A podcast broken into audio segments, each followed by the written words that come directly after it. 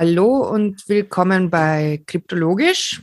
Mein Name ist Fredi und äh, ich sitze hier wieder mit meinem Kollegen Clemens und mit den zwei Experten Georg und Lukas, die ihr schon von den anderen Folgen kennt. Und heute melden wir uns mit einem ähm, schweren Thema, einem Thema, das uns, glaube ich, alle vier die letzten Tage hat nicht gut schlafen lassen ähm, und das nicht nur uns, sondern auch die ganze Welt da draußen gerade sehr beschäftigt. Das aber auf jeden Fall ähm, bearbeitet gehört oder wo wir auf jeden Fall ein paar Dinge beleuchten wollen. Und zwar geht es ähm, um den Ukraine-Russland-Konflikt. Ähm, genau, ist wie gesagt ein schweres Thema. Ich habe meine Wurzeln in der Ukraine. Der Clemens äh, hat Bekannte in der Ukraine und auch Georg und Lukas geht es mit dem Thema nicht so gut.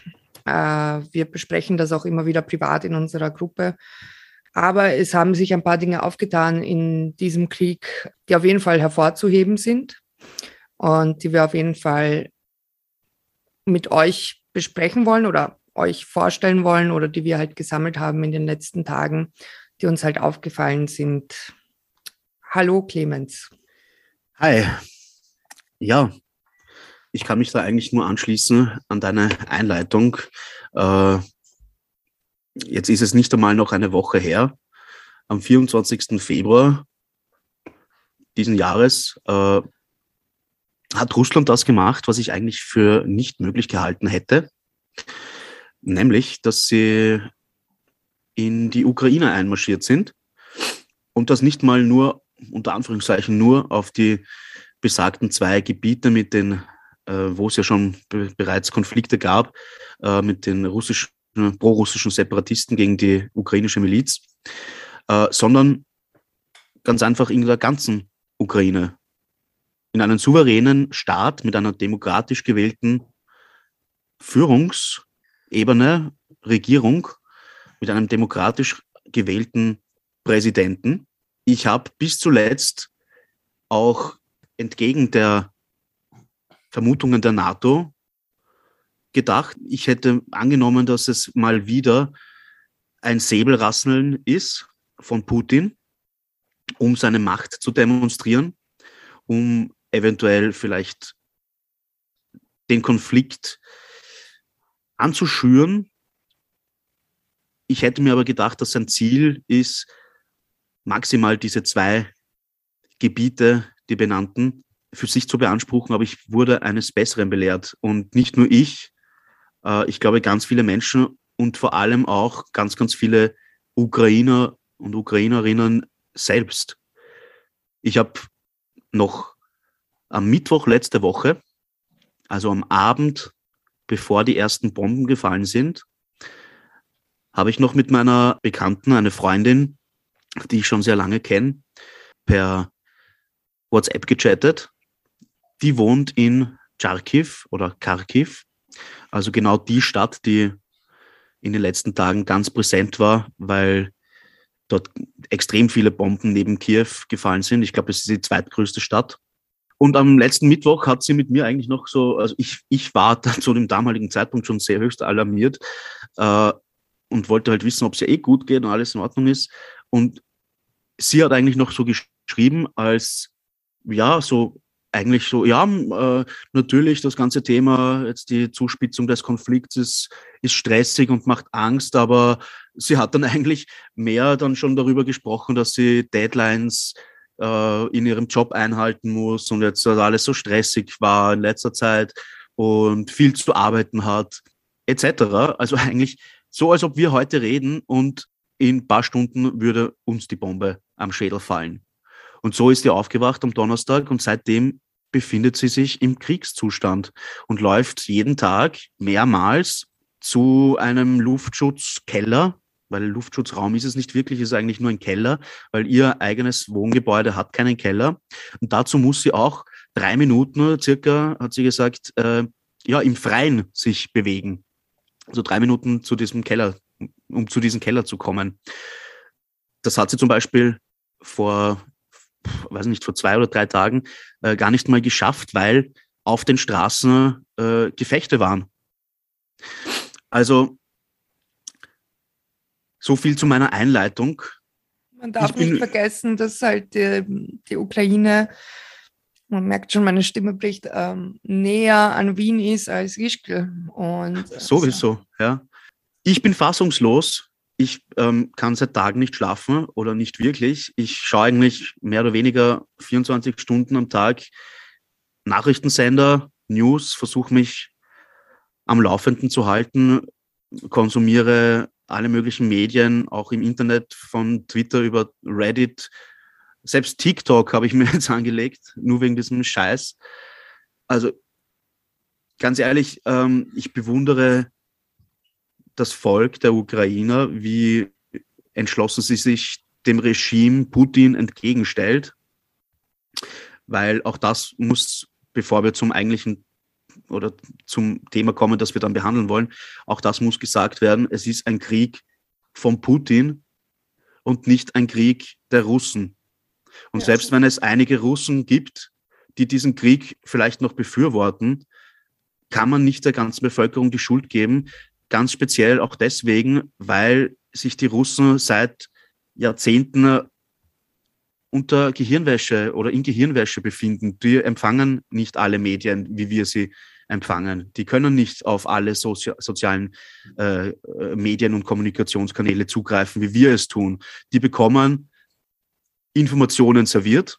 Und soweit mir das berichtet wurde, ich kenne auch einige Russen, ist es bei ihnen so, dass vor allem die etwas Älteren schon, ich sage jetzt einmal, weiß nicht, äh, ich hoffe, es fühlt sich jetzt keiner ähm, beleidigt, deswegen, aber ich sage mal, weiß nicht, 55 plus oder 50 plus, äh, ja, die sind halt nicht so oft auf irgendwelchen anderen Medien, die konsumieren das Fernsehen und das Fernsehen ist ganz einfach durchprogrammiert mit Propaganda-Scheiße.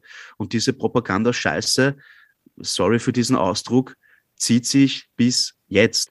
Da gibt es schon ähm, ein Video von Bild, von, von der Zeit, äh, Zeitung in Deutschland, äh, wo auf, ähm, in Russi auf Russlands Straßen Aufnahmen vom Ukraine-Krieg gezeigt worden sind der Bevölkerung und das wurde als Fake News betitelt. Und man muss auch dazu sagen, es gibt auch mittlerweile unzählige Videos wie Demonstrationen, die gegen den Krieg sind, von Russen und Russinnen, die vielleicht besser gebildet sind oder Englisch können oder Zugriff auf andere Medien haben durch VPN und so, ähm, blutig niedergeschlagen worden sind. Menschen, die aufstehen und ihre Stimme gegen Putin erheben, äh, werden verhaftet. Ich glaube, mittlerweile sind es über 6000 inhaftierte Demonstranten, wenn mich nicht alles genau. täuscht, wenn ich aktuell bin. Und das ist natürlich, ähm, ja, das ist natürlich schlimm. Ich möchte auch auf dieser Stelle, weil ich selbst dort angerufen habe, äh, alle Österreicherinnen und Österreicher aufrufen, den psychosozialen Notruf anzurufen, sollte es einmal schlecht gehen, sollte man Angst bekommen oder gerade in einem Heulkrampf sein. Diese Menschen sind äh, für einen da. Ich glaube, die Nummer ist 124. Ah, 142. 142, Entschuldigung, die, Psycho die Nummer der psychosozialen, ähm, der Notruf der psychosozialen ähm, Dienstleistung ist 142. Äh, da kann man anrufen und da wird einem gratis geholfen. Ich möchte das wirklich äh, wird auch hier verlinkt in der Folge. Bitte unbedingt anrufen, sollte man Sorge haben, die jetzt ähm, natürlich, ähm, ja, ist legitim, ist legitim, ähm, traurig und ängstlich zu sein und ja. Weil wir von Medien gesprochen haben, die empfangbar sind und nicht. Es muss uns auch allen bewusst sein und ich merke das nach meiner anfänglichen wenn man das so benennen kann, Euphorie, dass sich endlich mal Europa einheitlich für etwas entscheiden kann oder die Welt, dass wir mittlerweile nach nicht einmal noch einer Woche äh, sich die Postings und Beiträge, die ich lesen muss, online und Kommentare unter irgendwelchen Newsbeiträgen schon wieder vermehren mit allen möglichen Vollidioten, die behaupten, das wäre nur ein Fake, äh, die nämlich die genau auf die Propaganda von Putin hineinfallen. Und das finde ich, das ist ja ein Skandal für sich, dass es solche Leute überhaupt gibt, die freien Zugang zu allen Medien haben, die freien Zugang zu sämtlichen Informationskanälen haben und dann aber erst recht auf die Propaganda von Putin reinfallen und das für bare Münze nehmen. Also ich kann ja. es nicht verstehen und mein Verständnis ist auch am Ende. Und wenn ich sehe unter Beiträgen, wo es um Tote und Bombardierungen geht und um tote Kinder, und dann sehe ich, dass da 70 Leute schon den lachenden Smiley angeklickt haben. Ich bin wirklich sprachlos. Ich bin entsetzt von manchen Menschen. Aber das hat sich ja auch schon während der Corona-Krise gezeigt, äh, wie primitiv viele Leute sind. Äh, vielleicht beeinflussbar sie sind. Und da wären wir vielleicht auch schon genau. Genau, das wollte ich jetzt auch anschließen. Da kommen wir zum Thema Medien.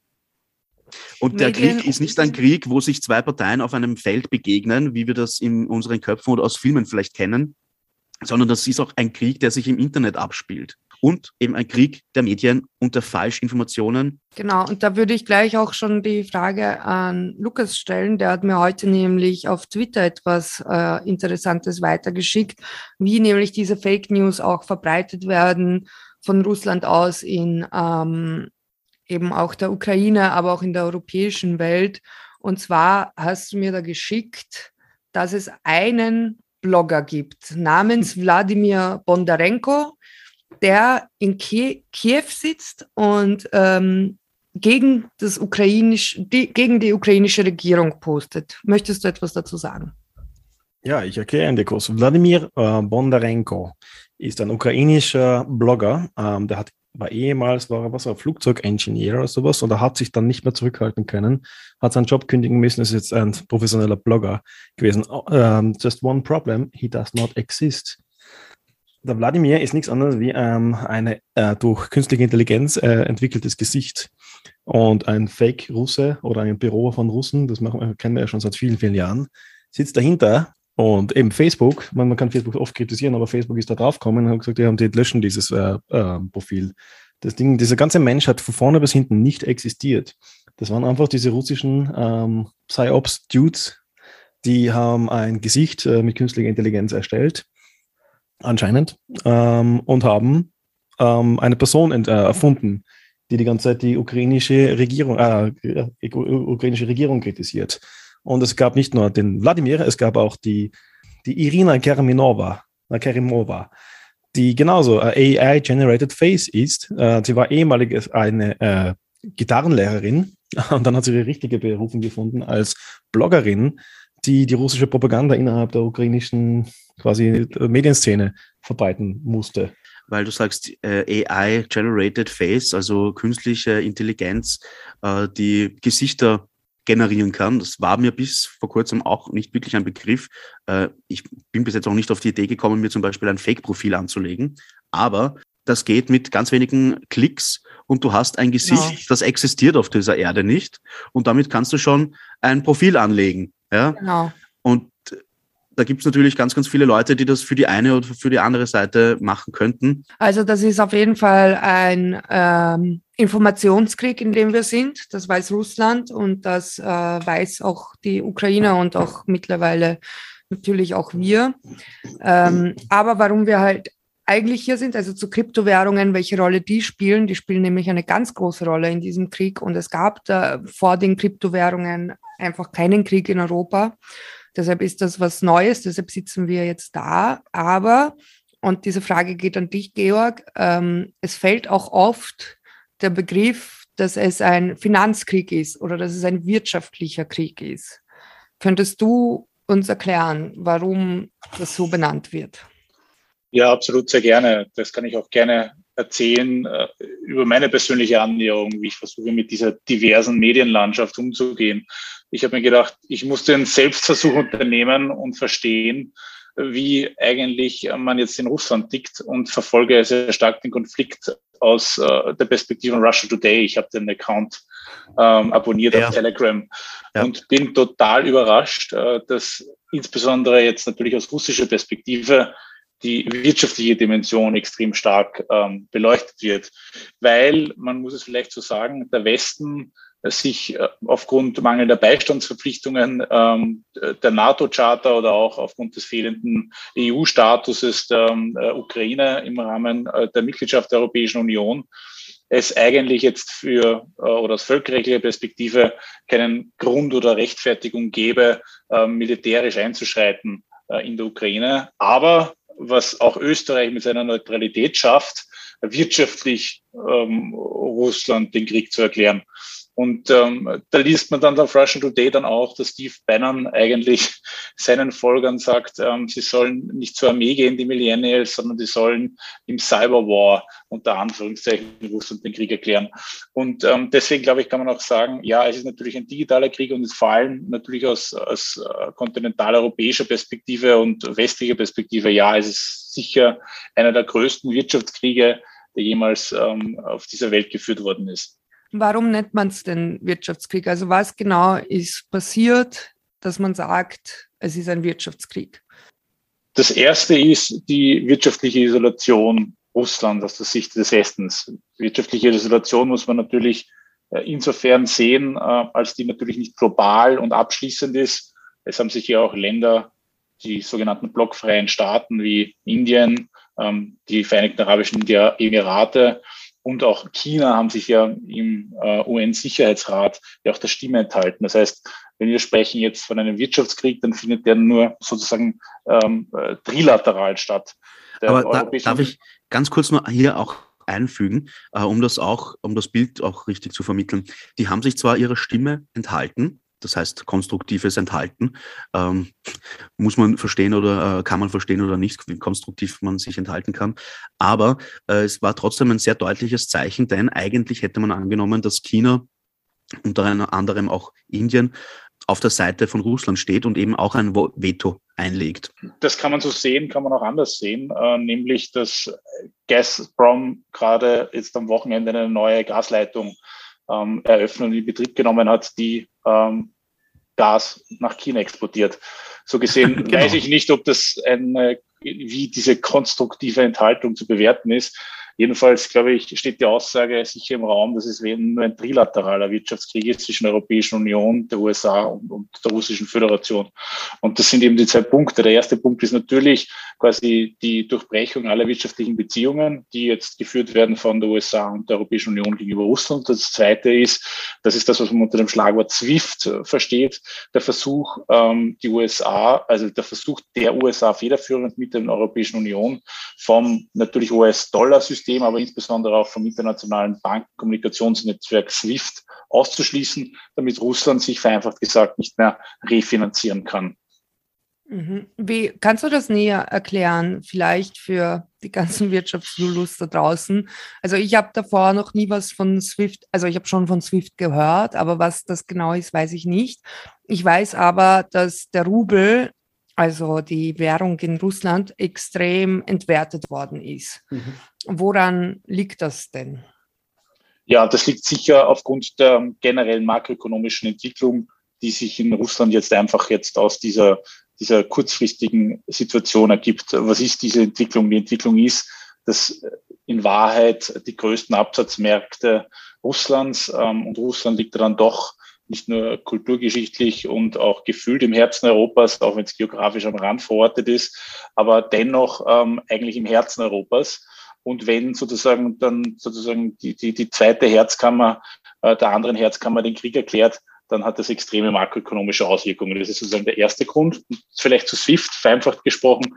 SWIFT ist ein Bankenkommunikationsnetzwerk. Was ist ein Bankenkommunikationsnetzwerk? Damit wird Banken ermöglicht, dass Transaktionen abgewickelt werden können. Ohne diese Transaktion oder ohne diesen Transaktionsnetzwerk können Transaktionen nur per Fax oder Fax oder per Scheck, also quasi analog unter Anführungszeichen oder mit anderen Kommunikationsmitteln dargestellt werden. Und das führt natürlich effektiv dazu, dass keine Transaktionen, egal in welcher Form auch immer, mehr abgewickelt werden können. Das heißt, das Wirtschaftsleben kommt effektiv zum Erliegen, unabhängig von der Frage, ob jetzt Güter exportiert werden oder nicht. Es können einfach keine Zahlungen, es sei denn, sie werden bar geleistet oder mit Checks oder per Faxanweisung ähm, wobei ich gar nicht mehr wüsste, wie das ginge, ähm, per Fax eine Überweisung durchzuführen. Aber äh, das wäre sozusagen. Habe ich auch noch nie gehört. Ja. Äh, und das ist sozusagen, und das ist sozusagen der Punkt. Ja, also ähm, effektiv kommt damit ähm, das, das Wirtschaftsleben zu erliegen. Das soll damit dargestellt werden. Also es wird im wirtschaftlichen Sinne der eiserne Vorhang aufgezogen. Mhm. Was ich auch gehört habe, ist, äh, dass Russland eigentlich in den letzten Jahren sich einen extrem großen Polster an finanziellen Mitteln in anderen Ländern angespart hat, um unter anderem die Inflation in so einem Fall zum Beispiel äh, zu verringern oder zu verhindern, indem sie selbst mit diesen angesparten Milliarden, äh, ich weiß jetzt nicht genaue Summe, aber mehrere, ganz, ganz viele Milliarden, äh, ähm, Rubel selbst aufkaufen, um den Wert wieder zu steigern. Und auch diese äh, auch dieses Geld wurde, soweit ich weiß, bitte korrigiere mich, wenn ich falsch bin, äh, auch eingefroren, um das zu verhindern. Genau, und was man nicht vergessen darf, dadurch, dass die Europäische Zentralbank ähm, die Assets oder das Geld, das Russland äh, drinnen hatte, eingefroren hat. Ich weiß das, weil ich genauso viele Bekannte und Freunde in Russland habe. Ähm, ja, die reden halt in den Medien jetzt, also die neue Propaganda ist jetzt, also sie reden davon, dass es ein Atomschlag auf die Wirtschaft Russland oh ist. Oh ne? Gott, also sie prägen jetzt diesen Begriff und schüren halt natürlich dann Angst auch bei uns und auch in der eigenen Bevölkerung. Es ist ja schon einmal ein Wahnsinn, dass man überhaupt dieses Wort Atomwaffe, Atombombe in den, Wort, äh, in den Mund nimmt. Und das nämlich 2022, Im, wo man äh, denken würde, dass Putin. wir. Ja, also Weil 2022. nicht nur, dass er alle in, in Horror und Entsetzen versetzt, äh, habe ich gestern auch im ORF einen Bericht gesehen über Volksschulkinder und Kindergruppen, wie die das Ganze so verarbeiten, weil die, die, schnappen das natürlich auch auf. Stell dir vor, du bist ein zehnjähriges Kind und hörst. Du musst dich verstecken vor, vor ja. von Atombomben, die vielleicht fallen werden, ja, oder von einem Putin, der sagt, das war ein, ein Atomschlag gegen die Wirtschaft. Das ist eine Rhetorik, die ist einfach falsch, nicht angebracht, sowieso. Und man muss es ganz klar sagen. zu verurteilen. Und man muss es auch ganz klar sagen, es werden jetzt Generationen ähm, traumatisiert ich komme schon als 30-Jährige damit schlecht zurecht. Ich nicht inklusive. Nicht, ja, ich will, ich will mir nicht vorstellen, wie ein 14-Jähriger damit umgeht und ich will mir nicht vorstellen, wie ein Siebenjähriger damit umgeht, vor allem wenn man in den betroffenen äh, Ländern sitzt. Ich habe auf Reddit auch einen Russen gelesen, der gesagt hat, er schaut jetzt zu, wie alles, was er sich angespart hat, alles, wofür er hart gearbeitet hat, entwertet wird für einen Krieg, den er gar nicht haben will weil, da kommen wir zu dem Anfang, äh, das ist sicher kein Krieg, den Russland will, das ist ein Krieg, den Putin und seine Gefolge haben wollen. Und wie sehr sie den auch haben wollen, wenn sie jetzt so wirtschaftlich ausgeschlossen werden, ist auch eine nächste Frage. Aber warum wir jetzt da sitzen und jetzt eine Frage an dich, Lukas.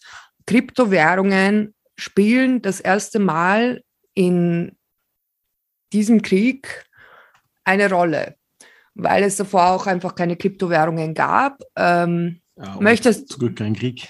Und auch zum Glück kein Krieg. Möchtest du vielleicht mehr erläutern, wie Kryptowährungen reinspielen jetzt in diesem Kriegsfall?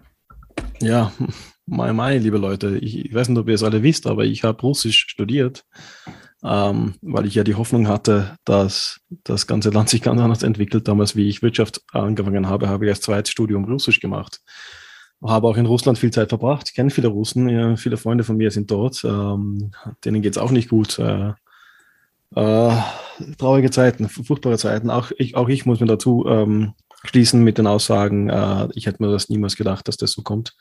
Wir sind, ich habe mir gedacht, jetzt haben wir gerade erst die Pandemie hinter uns und schon, schon kommt, kommt der nächste Wahnsinn. Ja, puh.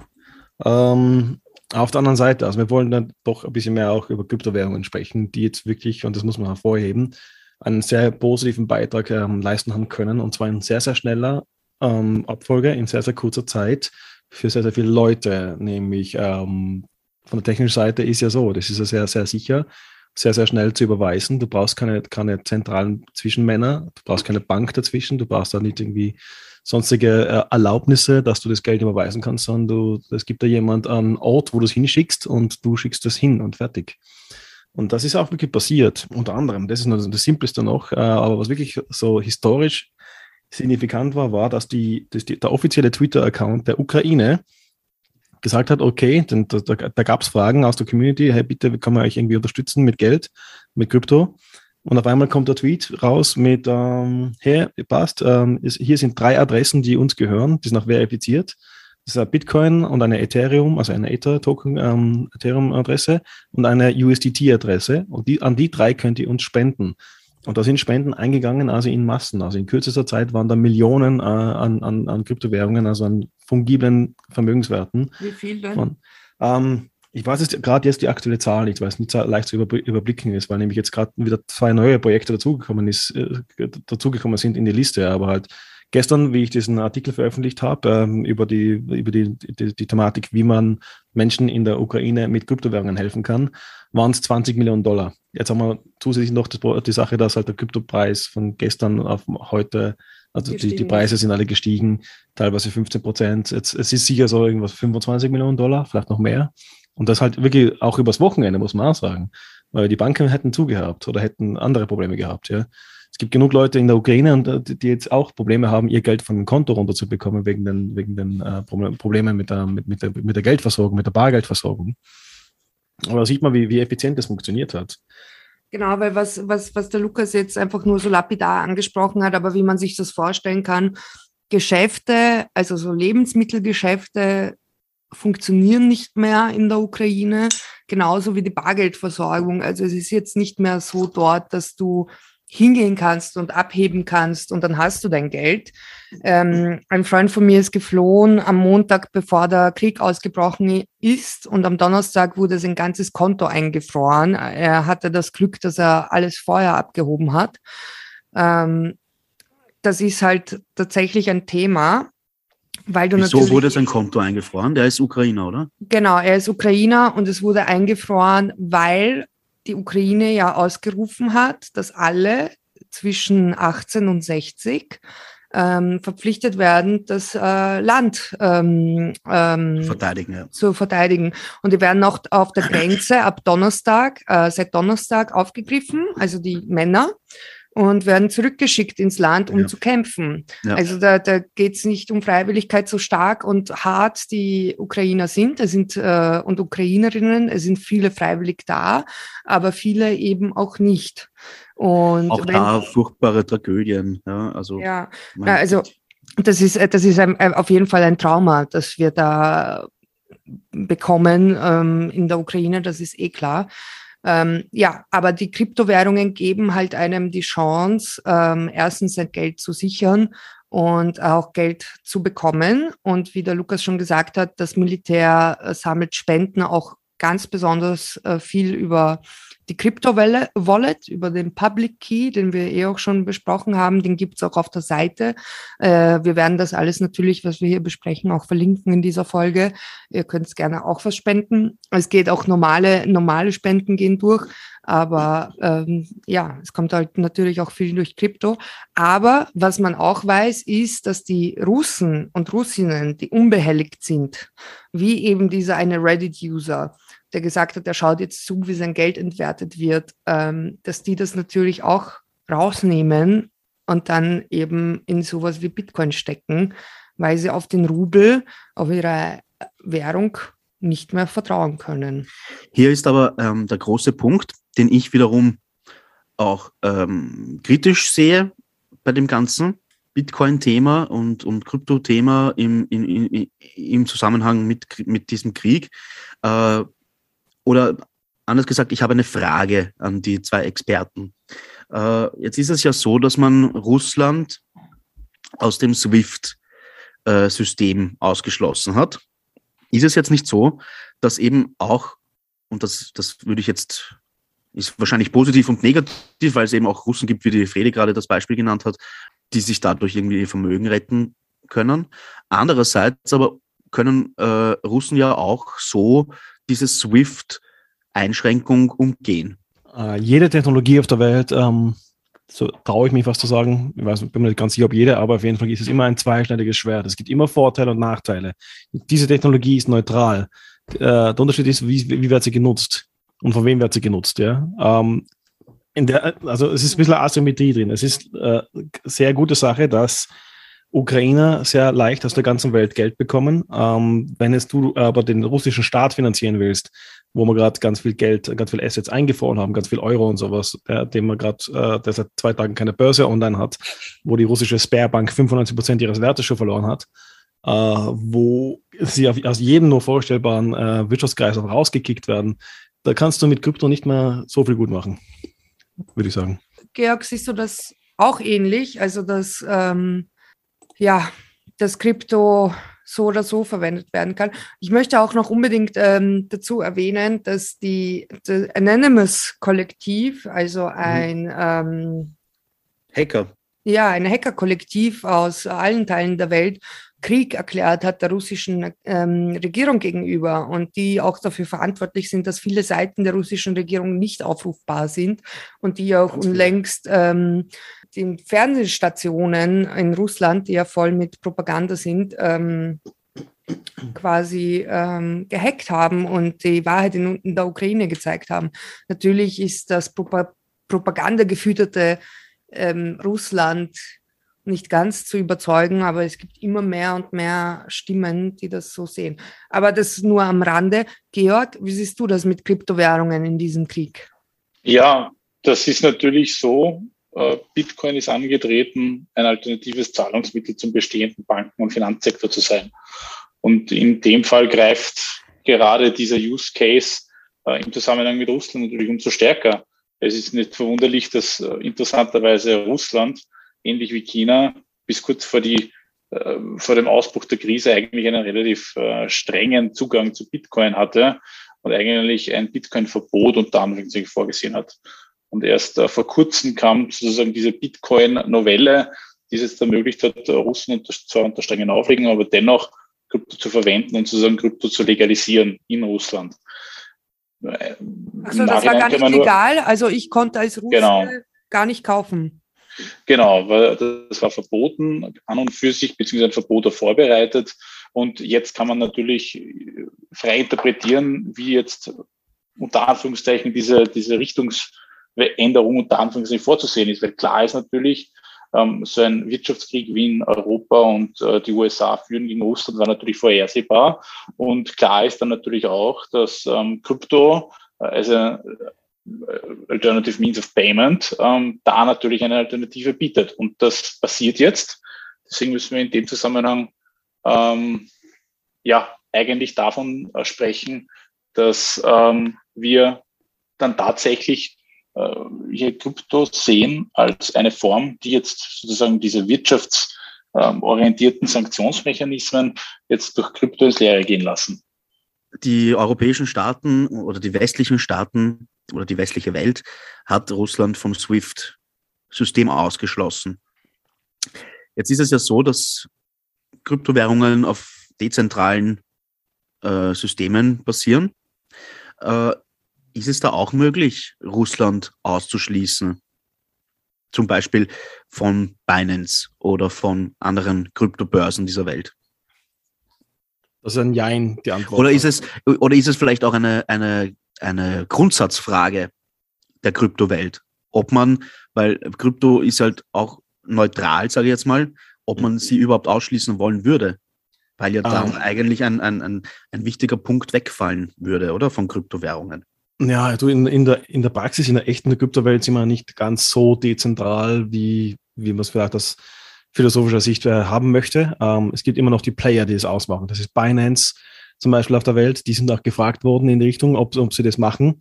Äh, die haben gesagt, nein, wir werden nicht einfach nur alle unsere russischen äh, ähm, Kunden äh, per se ausschließen, was auch richtig ist, weil du kannst nicht das ganze Volk dafür verantwortlich machen. Ich, ich kenne genug Russen, die sich, sich gerade furchtbar fühlen, die selber Freunde haben in der Ukraine oder selber ukrainisch stämmig sind teilweise, Familie dort haben. Ähm, warum, warum soll man das ganze russische Volk so per se ähm, bestrafen? Die haben das nicht so gemacht. Was sie aber dann gemacht haben, war es schon aktuell die, die ähm, Einzahlungen und Auszahlungen auf Binance zu ähm, stoppen. Äh, ähnliche Geschichte war in, bei Bitpanda bei uns in Österreich. Da geht es auch in die Richtung.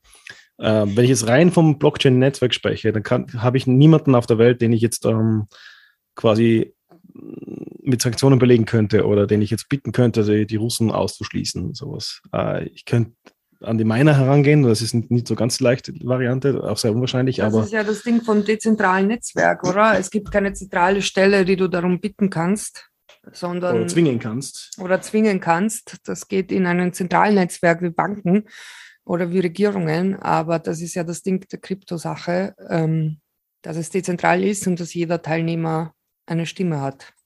Also es können User nur von Kryptobörsen äh, gebannt werden, theoretisch, aber nicht vom Bitcoin selbst, vom, von der Blockchain. Genau, ja. Also so hätte ich das gesehen.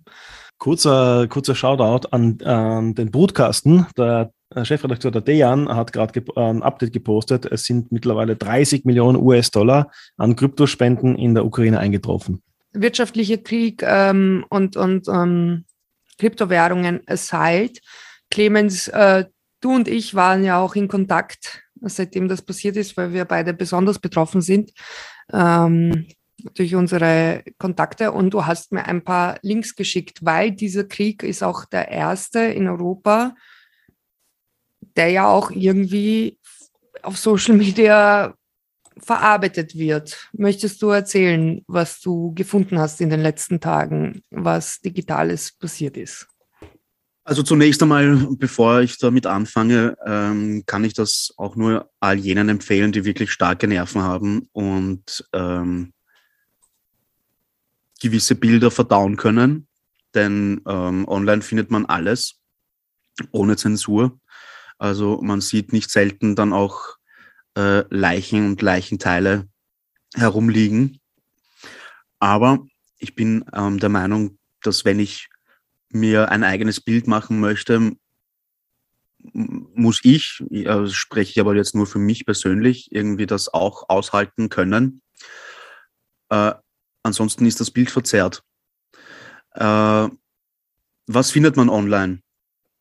Die ersten Tage waren davon geprägt, dass man online und ich verfolge hauptsächlich Reddit und Twitter, äh, dass man hauptsächlich Meldungen gefunden hat von aktuellen Geschehnissen in der Ukraine. Das heißt, äh, Achtung, Luftschutzalarm, jetzt gerade in Kiew oder in Kharkiv ähm, alle sollen in die Schutzräume äh, sich begeben. Dann hat es gegeben alle möglichen Videos natürlich von Augenzeugen vor Ort, äh, von Ukrainern, die sich ohne Waffen Panzer, Garnisonen oder, oder Kompanien entgegenstellen und die Russen äh, begrüßt haben, unter Anführungszeichen, damit, dass sie sich bitte wieder nach Hause begeben sollen. Äh, und da zum Beispiel fängt auch schon an, was ich ganz arg finde, ist, dass ich äh, viele Videos gefunden habe von russischen Soldaten, die gefangen genommen wurden, äh, die ja die meisten nach 2000 geboren sind, also junge Burschen. Und viele von denen haben gar nicht wirklich gewusst, was sie da eigentlich gerade machen hier in der Ukraine. Also es gibt verschiedenste Stories, die erzählt wurden von den Gefangenen, aber äh, es zieht sich eigentlich durch die Bank, dass sie von ihren Kommandanten nur erzählt bekommen haben, so, jetzt sind quasi diese zwei Wochen Übung an der Grenze vorbei. Äh, wir fahren jetzt in die Ukraine, nach Kiew und die begrüßen uns alle mit offenen Armen und freuen sich, dass wir sie befreien von der Nazi-Herrschaft des Regimes der Ukraine gerade. Was genau. ja absolut lächerlich ist, weil äh, man muss auch dazu sagen, dass der Präsident aus einer jüdischen Familie stammt. Genau, und das wurde auch schon auf Telegraph, einem britischen Medium, das sehr credible ist, sage ich mal, bestätigt.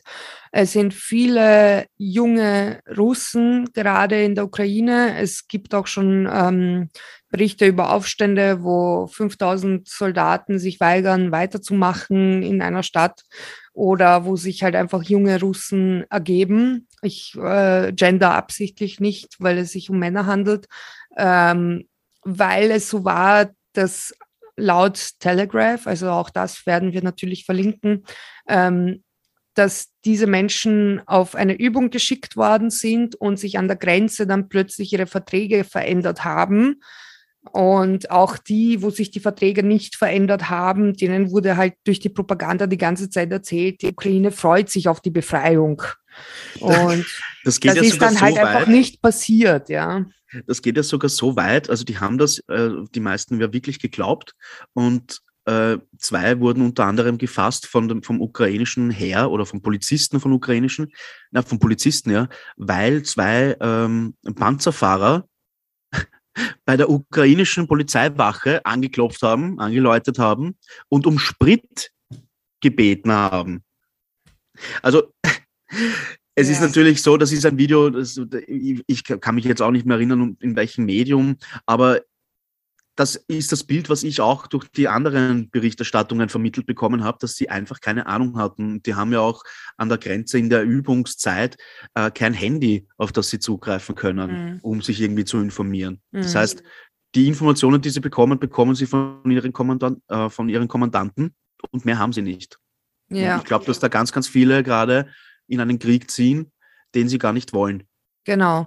Und das ist ja auch das, was man auch hört und weiß, was man auch sagen muss. Also ich bin auf Twitter sehr viel unterwegs. Ähm, ähm, da werden gerade, also das Internet greift jetzt ins Kriegsgeschehen ein. Das ist ja der Grund, warum wir diese Folge haben. Die ist vielleicht nicht ganz so gut strukturiert wie die anderen Folgen. Wir bitten um Entschuldigung. Wir sind alle sehr betroffen. Ähm, aber wir wollten das auf jeden Fall euch erzählen. Ähm, genau, und auf Twitter werden, also geben Ex-Panzerfahrer und Ex-Panzermechaniker der zivilen Bevölkerung in der Ukraine Tipps, ähm, wie sie Panzer außer Gefecht setzen können. Diese äh, Sachen, die sie da sagen, werden auch ins Ukrainische übersetzt und auch gepostet. Ich kann jedem den Telegram-Channel, der ähm, auch gecheckt ist auf Richtigkeit äh, Ukraine Now ähm, empfehlen. Ähm, das sind alles Nachrichten aus der Ukraine, die sehr credible sind. Also das sind keine Fake News oder kein, kein, kein Ding dabei. Und genau, und auf Twitter äh, hat das zum Beispiel auch ein ehemaliger Supersoldat aus äh, Amerika äh, auch gepostet, wie sich die zivile Bevölkerung, die sich wehren möchte, äh, wehren kann, also was sie machen kann, von wo Mhm. aus sie die Molotow schießen kann, von wo, wie sie die ähm, Barrieren bauen kann und sowas. Auch das werden wir natürlich verlinken. Und das wurde auch ins Ukrainische übersetzt und eben auch in diese Gruppe ähm, auf Telegram, wo ich auch drinnen bin, auch gepostet.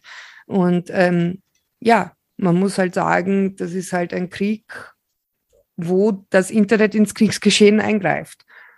Ja, äh, auch ähnliches, ganz viel Material von Usern aus der ganzen Welt, äh, auch auf Reddit natürlich zu finden. Das, das, das, das spiegelt sich wahrscheinlich auch zu einem großen Teil Twitter und Reddit-Postings.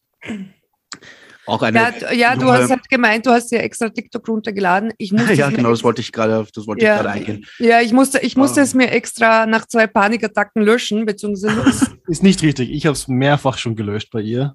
Ist, du musst Ja. es installieren, ich muss es löschen. Ja, weil, weil es mir halt einfach psychisch nicht gut geht. Ähm, deshalb auch ein, eine ganz große Triggerwarnung, wer, auf, äh, wer Ja, sich ja. jetzt TikTok runterlädt, ähm, der wird halt wirklich Bilder sehen und Ja, Videos auch auf sehen. Twitter und Reddit, das ist egal, das ist, findest du überall. Ja, aber auf Twitter ist es halt mehr Text und damit komme ich besser klar. Ich persönlich mit meiner Psyche. Ähm, und auf äh, TikTok funktioniert ja alles nur über Video und das halte ich persönlich mit meiner Psyche halt nicht aus. Aber ich verstehe natürlich, dass ähm, der Wunsch da ist, äh, das wirklich unvermittelt zu sehen. Das war für mich halt einfach schlimm, weil ich selbst bin Slowakin, aber mein Opa ist Ukrainer und wir kommen aus ähm, 70 Kilometer von der ukrainischen Grenze her. Also es ist, ähm, ja, für mich ist das ganz schlimm, triggernd. Und die ukrainische Regierung hat auch ganz äh, fest dazu aufgerufen, dass die Ukrainer, die Sachen posten, nicht den Standort, äh, Standort ähm, irgendwie, ähm, weißt du, zeigen. Ja, dass sie den, dass sie ihre Standort genau, also dass sie das deaktivieren. Ähm, Handy, Genau, genauso wie auch den Geotag, also dass, dass das Genau. nicht geortet werden kann, wo sie sind, weil das halt ein Ziel wäre für die Russen. Ja, und, und umgekehrt. Ich muss sagen, ich habe heute mit einem Freund von mir, den Maximilian, also Maxim aus Russland gesprochen, der auch jetzt äh, mir ganz klar ähm, betont hat, dass die Leute, die Russen da nicht dahinter sind, die meisten, und dass er das furchtbar findet und dass äh, für ihn auch sehr schlimm ist, dass die ganze Welt jetzt die Russen hasst wieder und dass die Leute einfach nur normal leben wollen und sie wollen das Regime gar nicht. Und der hat auch dann mittendrin, wir haben auf Telegram geschrieben miteinander, auf einmal hat, hat er gesagt, so, er fühlt sich gerade unwohl, ob man nicht auf Signal wechseln können ähm, weil er gesagt hat, dies, diese Überwachungsinfrastruktur in Russland ist schon so stark, dass er jetzt gerade so ein mulmiges Gefühl hat. Dann sind wir auf Signal gewechselt und dann haben wir uns aber nicht gefunden gegenseitig. Es muss Mhm. irgendwie geblockt werden. Ja. Gut, ähm, ich glaube, die Folge können wir jetzt auch hiermit abschließen. Wir haben gesagt, was wir sagen wollten. Es ist ein Informations- und ein wirtschaftlicher Krieg, aber vielleicht noch eine letzte Frage an die Experten. Zu, zuerst an dich, Georg.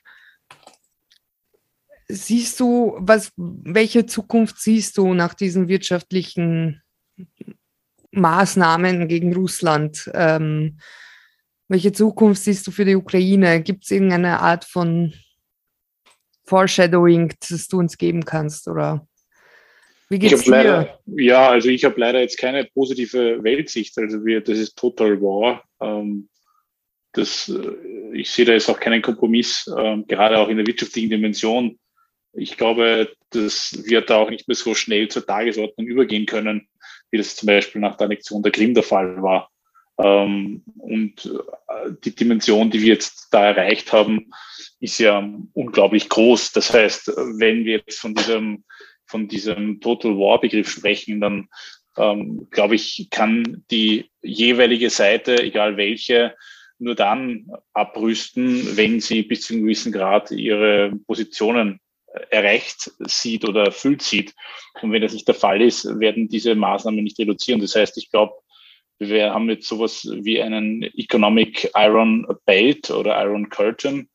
Der ist jetzt da und ähm, wenn nicht im das Verständnis des Total Wars eine der beiden Parteien aufgibt oder kollabiert, ähm, nachgeben sehe ich nicht mehr.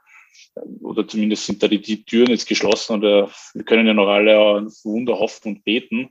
Aber in wirtschaftlicher Hinsicht ähm, haben wir da den, den Iron Curtain jetzt erreicht und den sehe ich jetzt mittelfristig auf alle Fälle bestehen, weil keine der beiden Parteien glaubhaft von der jetzt eingenommenen Position seit Donnerstag wieder abweichen kann. Bevor Ja, wir zum Ende kommen, würde ich gerne auch noch etwas loswerden. Mhm. Und zwar, dass man bitte Nachrichten konsumiert von verschiedenen Kanälen, von verschiedenen Medien und jede Nachricht auf ihre Glaubwürdigkeit zumindest mal hinterfragt. Man muss ja nicht sofort recherchieren, aber zumindest hinterfragend das behandeln und nicht alles gleich für bare Münze. Propaganda ist ein großes Thema bei dem Krieg und ich glaube, es wird immer größer werden. Äh, wir haben gesehen, dass auch das Thema Internet und Medien eine große Rolle spielt. Ähm, wie du vorher schon gesagt hast, Fredi mit Anonymous, die ganz viele Seiten gesperrt haben. Äh, es wird, da bin, davon bin ich überzeugt, einen Gegenschlag von Russland geben in dieser Sparte. Äh, eventuell wer- werden manche Seiten in Europa nicht mehr erreichbar sein oder eben Falschinformationen viel mehr gestreut mit Fake-Profilen etc. Also mein Anliegen, meine Bitte, lest Nachrichten, schaut Nachrichten, aber nicht unreflektiert, Ja, egal wo. Komme ich zum letzten Punkt und ähm, das ist auch wichtig, nämlich einfach, dass man seine, Bekan wenn man Bekannte hat oder Freunde, Arbeitskollegen in Russland au- aufklärt und Mhm. die können vielleicht auch am Anfang sehr erstaunt sein und ungläubig, aber ihnen sagt, was unsere Berichterstattung, unsere Freie in Europa uns an Informationen liefert. Wobei so frei sind, also wir haben das Auch ja in Corona gesehen, ne? Also Ja. wir sind auch Propaganda getrieben teilweise. Aber bevor wir die Folge schließen, möchte ich den zweiten Experten auch das Wort geben. Lukas, wie siehst du die Lage? Ja, also ich verfolge das vor allem als Finanzwissenschaftler und Wirtschaftler ähm, sehr, sehr stark. Also mir, mir gefallen viele Dinge von der, mir machen viele bisschen, Dinge ein bisschen Angst. Also mir gefällt das, was wir machen mit dem, dass man die Russen so sehr ähm, wirtschaftlich isolieren, dass einfach nicht am Schlachtfeld oder nicht in Städten oder so, dass Leute wirklich ähm, sterben müssen, sondern dass man, dass man den ganzen Krieg wirtschaftlich führen. Nämlich, äh, ein Krieg ist immer schon extrem teuer gewesen und Russland ist gerade wirklich am, am absteigenden Ast wirtschaftlich, man der Forschung beschädigt und jetzt ähm, haben wir Floodgates geöffnet, wir haben ganz neue Wege gefunden, einen Staat wirklich so, so äh, international zu isolieren, dass der Krieg so teuer wird. Und das ist ja immer das, das Thema mit äh, Zentralbanken und ähm, Fiat-Währungen. Ähm, die Dinge haben wir ja wirklich erfunden, also wie, um Krieg zu führen. Also wir haben früher einen Goldstandard gehabt. Äh, wir haben im Ersten Weltkrieg und im Zweiten Weltkrieg haben wir unser Geld äh, Fiat-fähig gemacht. Ähm, und jetzt haben wir eine, eine weitere Entwicklung davon, wo wir sagen, wir isolieren ein ganzes Land so sehr, dass der Krieg für das Land so viel teurer wird und auch was in, in, intern mit den Leuten, dass die ihre, ihre Vermögen verlieren, ihre, ihre Einkommen verlieren, dass es, dass, dass, es, dass es Essen teurer wird. Das, das ist halt eine ganz andere Dimension. Und das ist halt das Schöne daran ist, dass halt nicht die Panzer und nicht die Bomben entscheiden, finde ich. Das, das hoffe ich in die Richtung.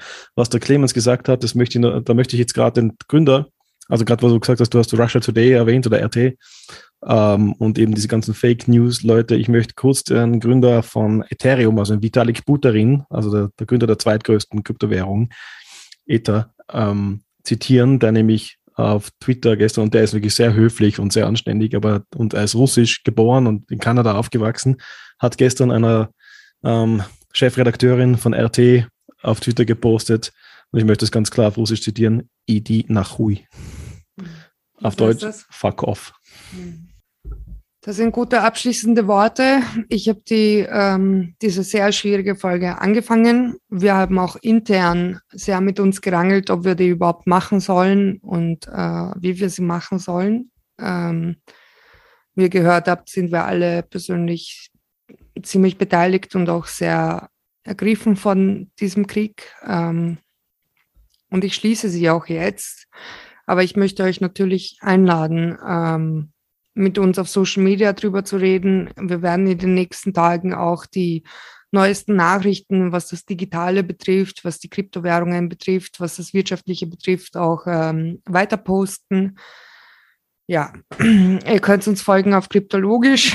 Natürlich ist das jetzt, ähm, ja, das ist jetzt einfach der Schluss der vielleicht nicht so perfekt ist. Und diese Folge war vielleicht auch nicht so perfekt mit der Abfolge, wie wir Sachen besprochen haben. Ich bitte um Entschuldigung, aber ja, so geht es uns gerade und da möchten wir euch reinholen. Das, was äh, picken bleiben sollte, es ist ein Informationskrieg, der digital äh, stattfindet. Es ist ein Krieg, wo Kryptowährungen eine Rolle spielen und es ist ein Krieg, wo der Finanzmarkt eine Rolle spielt. Ich hoffe, das ist rüber, rübergekommen. Ähm, wir werden auch äh, natürlich die Wallet von dem Militär der Ukraine posten. Äh, findet das in der Beschreibung, genauso wie alle anderen Spendensachen, wo ihr spenden könntet. Und bitte bleibt stark, holt euch Hilfe, wenn ihr Hilfe braucht. Ähm, das werden wir auch verlinken. Und ja, No. Slava Ukrajini. Slava ja, Ukrajini. Ja, ja, slava Ukrajini.